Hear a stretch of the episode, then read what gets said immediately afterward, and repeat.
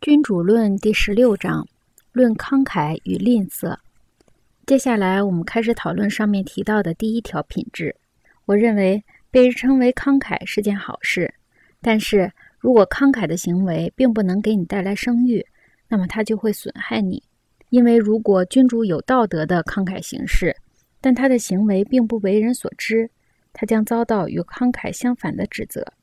因为如果君主想得到人们给予的慷慨之名，那么他的行为必然带有奢侈的性质。一个君主往往因此而致使自己的财产散尽，结果只能是君主为保持住慷慨的名声，不得不过度地加重人们的负担，横征暴敛，并且为了得到钱，什么事儿都做得出来。这样一来，他很快就会遭到臣民的憎恨，并且当他陷入拮据时，谁都不会尊重他。由于他的慷慨行为，他开罪了许多人，但是受益的人却寥寥无几。因此，无论发生什么危险，他是第一个受到影响并处于危险境地的人。当他意识到这一点，他立即回头时，他又将马上背上吝啬的骂名。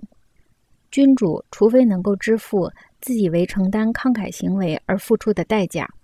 否则，就不要以慷慨的德行来扬名。所以，君主如果明智，他就不应当介意吝啬的名声，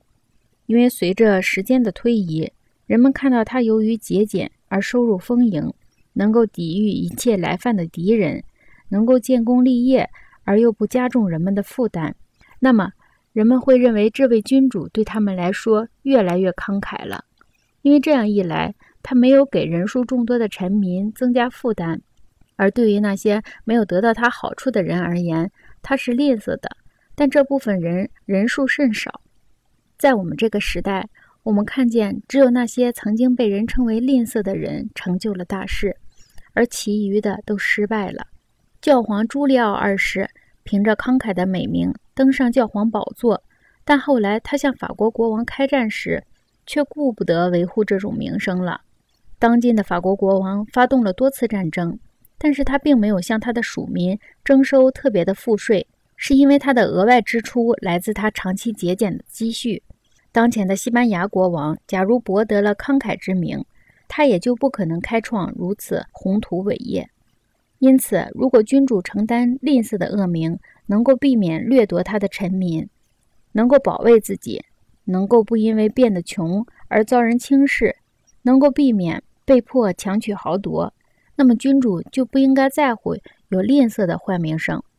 因为这是使他统治能够继续下去的恶德之一。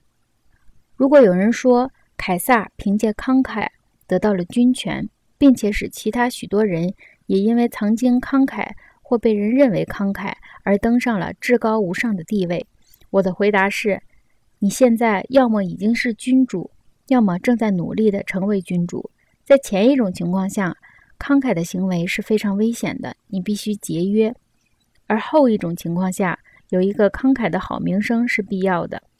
凯撒是那些渴望在罗马取得军权众多人中的一个，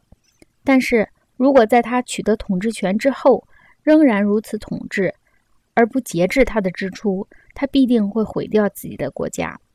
如果又有人说，许多曾经被认为慷慨的人都成了君王，并且带领军队成就了伟大的事业，我的回答是：君主花费的钱财，要么来自他自己或者他的臣民，要么来自其他人。